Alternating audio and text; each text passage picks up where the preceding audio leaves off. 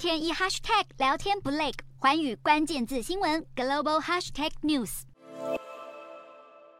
店家向顾客劝说不需要囤盐。由于日本政府二十四号排放和处理水入海，中国爆发囤盐潮，造成实体商店和网络电商统统缺货。中国官媒河南日报二十五号强调，河南被誉为中国盐盐之都，盐盐储量高达三千三百亿吨，可供全中国人口吃三万三千年。中国盐业集团二十四号也发表声明，呼吁民众不要盲目抢购，强调中国食盐制造有百分之八十七来自井矿盐，民众担忧受核处理水影响的海盐仅占百分之十。该公司也强调将保障市场供应稳定。中国官方更寄出公告，提醒业者不得哄抬价格，也有意进一步加大市场监管。除了囤盐潮，中国抵制日本海鲜进口后，苦于经济制裁的俄罗斯赶紧向北京招手，希望扩大渔获水产出口。中国是俄罗斯最大海产出口国之一，有八百九十四家俄罗斯公司获准与中国贸易。